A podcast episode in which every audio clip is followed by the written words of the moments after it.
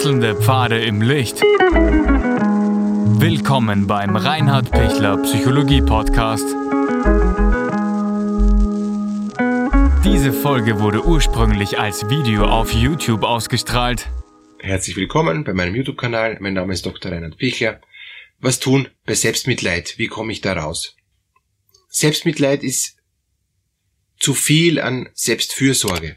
Grundsätzlich ist Selbstfürsorge wichtig und ich bin auch total dafür, dass man sich selbst schützt, dass man auch die Grenzen, die man selber braucht, um, um sich wohlzufühlen, auch achtet. Und, und, und manche sind eben auf der anderen Seite, dass sie eigentlich jenseits sind von, von Selbstschutz, dass sie sich komplett verausgaben, dass sie ähm, gar nicht mehr bei sich sind, dass sie sich nicht mehr spüren, dass da wirklich vieles passiert, was, ähm, was am Schluss äh, sie so schwächt und, und auch so ähm, auch, auch ähm, runterzieht, dass sie dann Grund haben für Selbstmitleid. Ähm, und dass es dann eigentlich wirklich ah, einfach vieles schiefgegangen ist. Schade, ja. Ähm, also das meine ich jetzt nicht, diese, diese Seite des ähm, zu viel an, an sich selbst verlieren und, und zu wenig sich wahrnehmen, sondern ich meine eher Leute, die sich eh schon super schützen, die eh schon sehr, sehr, sehr vorsichtig unterwegs sind und dann noch das Gefühl haben, es ist alles viel zu schlecht und keiner mag mich und ähm, die Welt ist sowieso schlecht und Verschwörungstheorien rauf und runter und, und, und alles ist vor allem gegen mich, ja. Äh, und äh, der Nachbar ist mir egal. Also recht, recht ängstlich, recht ähm, auch auch, auch wenig Perspektive, wenig, wenig Vision und, und, und sehr viel ähm, Angst dahinter. Das ist eigentlich das, das Selbstmitleid, was ich jetzt beschreiben will. Woher kommt dieses ängstliche Selbstmitleid, ähm, dieses Jammern? In Wien jammert man total viel und Jammern heißt, ähm, es ist zwar nicht so schlimm, aber durchs Jammern geht's mir besser. Und, und je mehr ich jammer, desto mehr habe ich das Gefühl, Jetzt habe ich mich wieder befreit. Jetzt, ist, jetzt, jetzt geht's wieder los. Ja? Jetzt kann ich wieder in die Richtung gehen, bis ich wieder dort auf die Nase hole oder mir blutige Nase hole, ja? auf die Nase fall, was auch immer. Genau. Und dann komme ich wieder in die Richtung. Also ähm, Jammern ist, ist eine psychohygienische Maßnahme für den Wiener, um sich wieder frei zu machen, ja? um wieder das Gefühl zu haben, ich bin eh nur auf der Welt, ja, ich, ich atme noch, ja, und ich setze mich auch durch. Ähm, ich schaffe das Leben kann psychohygienisch ganz gut sein, aber für die anderen ist relativ schwierig. Ähm, wenn man zu einem Wiener, in ein Wiener Wirtshaus geht, ja, was momentan natürlich leider geschlossen ist, aber wenn man in ein Wiener Wirtshaus geht am Stammtisch, dann wird man vier Menschen, die eher angetrunken sind, ja, plus minus, ja, ähm, äh, nur jammern hören, ja, und die jammern sich gegenseitig an, keiner hört den anderen zu, aber am Schluss gehen alle ziemlich zufrieden weg, weil sie das Gefühl haben, jetzt habe ich wieder was gesagt, ja, und jetzt ist wieder in Ordnung. Ich will es nicht kleinreden ähm, oder abwertend sagen, sondern ich will damit sagen, das ist eine psychohygienische Maßnahme, um eben nicht in Selbstmitleid zu verfallen. Weil, weil wenn jemand ähm, nicht mehr jammern kann, also es, sprich, er kann sich's nicht mehr von der Seele reden, er kann nicht mehr sagen, wenn ich was zu reden hätte, ich mache das anders, sagt der Wiener, ja. Also wenn ich was zu reden hätte, ich würde das anders machen.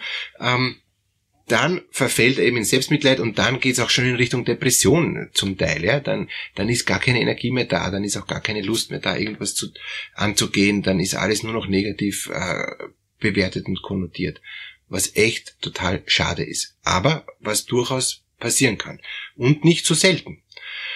Das heißt, ich rutsche dann in Selbstmitleid, wenn ich für mich keine psychohygienische Möglichkeit mehr sehe, um mich wieder zu stabilisieren, um wieder stark zu werden, um wieder einen Weg zu finden, dass mir gut geht, dass ich das Gefühl habe, es geht eh, es wird schon, ich krieg das hin. Und wenn ich diese psychohygienische Möglichkeit für mich nicht finde, rutsche ich in Selbstmitleid. Dann habe ich das Gefühl, alles ist unfair, alles sind gegen mich, ähm, es gibt eh keinen Ausweg, die Welt ist sowieso schlecht und keiner mag mich. Wie komme ich da raus?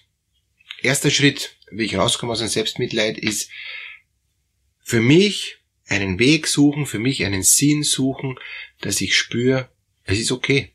Ähm, ich ich habe meinen Schutzraum, ich habe meinen Weg, ich habe meine Meinung und die kann mir da jetzt auch niemand nehmen.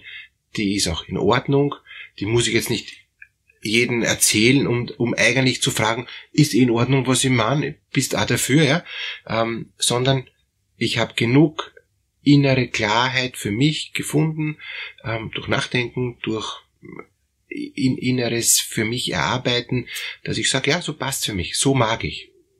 Und und dann rutsche ich nicht in Selbstmitleid, weil dann, dann habe ich schon mal einen Selbststand, dann stehe ich schon mal ganz anders da. Und, und wenn das gelingt, kann ich das auch dann verteidigen vor anderen. Kann ich auch sagen, na, ich sehe das so, mir ist wichtig das, ja. Ich habe erkannt das, ja. Ähm, wenn das jemand anfragt, denke ich mir zwar, na, ich bin dagegen, ja, aber danach rutsche ich in Selbstmitleid, weil ich das Gefühl habe, super, habe ich wieder schlecht gemacht, ist wieder schief gegangen. Ich bin eben nicht gut dagestanden am Stammtisch, ich habe das nicht gut verteidigt, ja, ähm, meine politische Sicht oder was auch immer. Ja. Es wird ja am Stammtisch ganz viel politisiert und die Welt wäre ganz anders, wenn man mehr auf die Stammtische hören würde, ähm, unter Anführungszeichen, ja, weil es wird dort nichts besser, es wird dort nur psychohygienisch ähm, klargelegt, was mir wichtig ist, wenn mich sonst keiner hört. Und das kann ich voll gut am Stammtisch machen, ist auch wirklich eine, eine Möglichkeit. Das kann ich meinem Partner machen, wenn er mir zuhört. Wenn ich ihn nicht niederwalze, sondern wenn ich ähm, mit ihm in einem konstruktiven Dialog bin. Ja? Oder ich kann es auch für mich ganz alleine machen, ähm, dass ich sage, das ist meine Meinung, das ist meine Sichtweise. Ich schreibe dann meine Kommentare ähm, unter äh, ein, ein YouTube-Video, weil ich das einfach halt auch da dann auch meine Meinung dazu sagen will. Übrigens danke dafür, ganz tolle Kommentare, sehr bereichernd finde ich auch für viele, kommen ja auch viele Likes auch von anderen, ganz toll. Ähm, das ist was, was Kostbares und was Wertvolles und dann komme ich eben nicht in Selbstmitleid. Ein weiterer Punkt ist, ähm, warum ich in Selbstmitleid kommen könnte, ist, dass ich immer das Gefühl habe, ähm, alles sind gegen mich. Also ein Stück was, was Paranoides, was Selbstwertschwächendes, was Abwertendes, ja. Ähm, weil ich, warum auch immer, das Gefühl habe, die anderen sind gegen mich, vielleicht habe ich die schlechten Erfahrungen gemacht, vielleicht ist es auch tatsächlich so, vielleicht gibt es auch Gründe, warum die anderen gegen mich sind, weil ich eben auch komisch bin. Und wenn ich komisch bin, ist es ja gut, wenn ich mich hinterfragen lasse.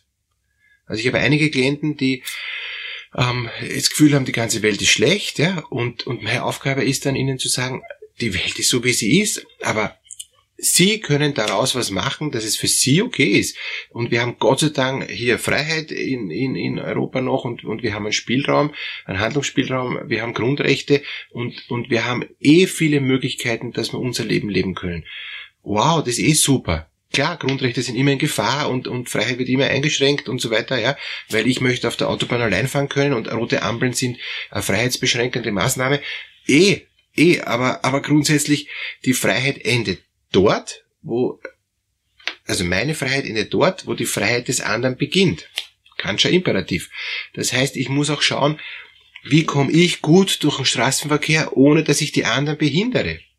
Wie komme ich gut durchs Leben, ohne dass die anderen sich vor mir fürchten?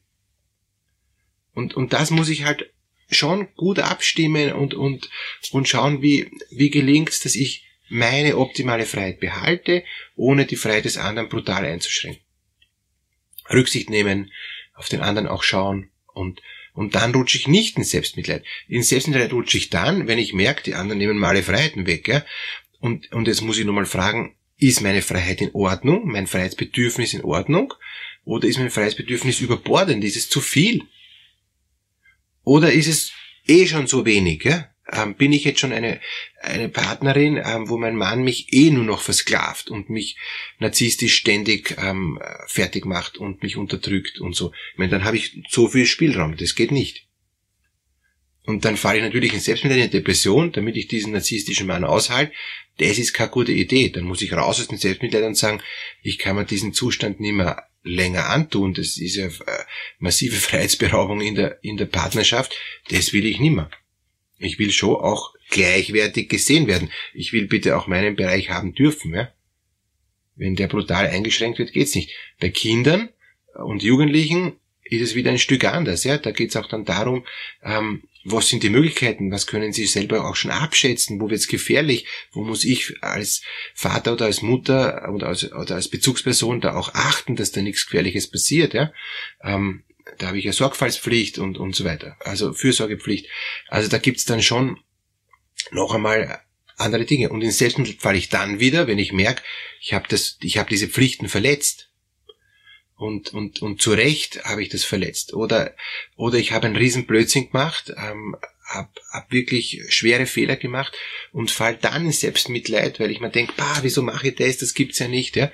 ja ich, ich habe es nicht besser gewusst. Wenn ich es besser gewusst habe, dann ist zu Recht, äh, dass ich mich über mich ärgere, weil, weil das war einfach unklug, ungeschickt und, und, und sowas ist keine gute Idee. Also Selbstmitleid im Sinn von Jammern ist nicht hilfreich, aber selbst Kritikfähigkeit, ähm, also Selbstreflexionsfähigkeit ist was Gutes, weil dann komme ich auch wieder raus. Dann komme ich auch wieder in eine ähm, andere Sichtweise, die mich wieder kompetent macht, die mich stark macht und die mich schützt vor weiteren Fehlern, äh, dass ich nicht dauernd äh, eben denselben Fehler mache. Einmal darf ich einen Fehler machen, aber zweimal ist keine gute Idee und dreimal ist dumm. Also daher raus aus dem Selbstmitleid, indem ich gut hinschaue, indem ich nicht ins andere Extrem fall und indem ich, wenn ich in eine Depression rutsche, dass mir alles egal ist und dass ich dann wirklich überhaupt kein, keine Kraft mehr zu nichts mehr habe, dann noch was tu gegen die Depression. Und, und da gibt's eh viele Möglichkeiten, gibt's ja auch ähm, viele Videos, wie ich aus Depression rauskomme, wie ich Depressionen erkenne. Ja, und ähm, gern bin ich auch bereit, mit Ihnen da durchzugehen, um zu schauen, dass Sie nicht in eine Depression, dass Sie nicht in ein Selbstmitleid kommen. Unten in der Videobeschreibung gibt's einen Link, kostenloses Erstgespräch, raus aus dem Selbstmitleid, raus aus der Depression. Alles Gute für Sie.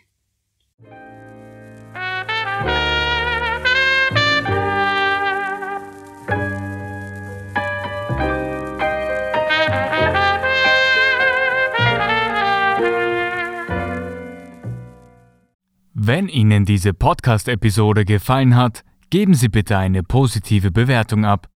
Wenn Sie Fragen oder Anmerkungen haben, können Sie Herrn Dr. Pichler unter seinem Blog reinhardpichler.at kontaktieren. Vielen Dank fürs Zuhören und bis zur nächsten Folge.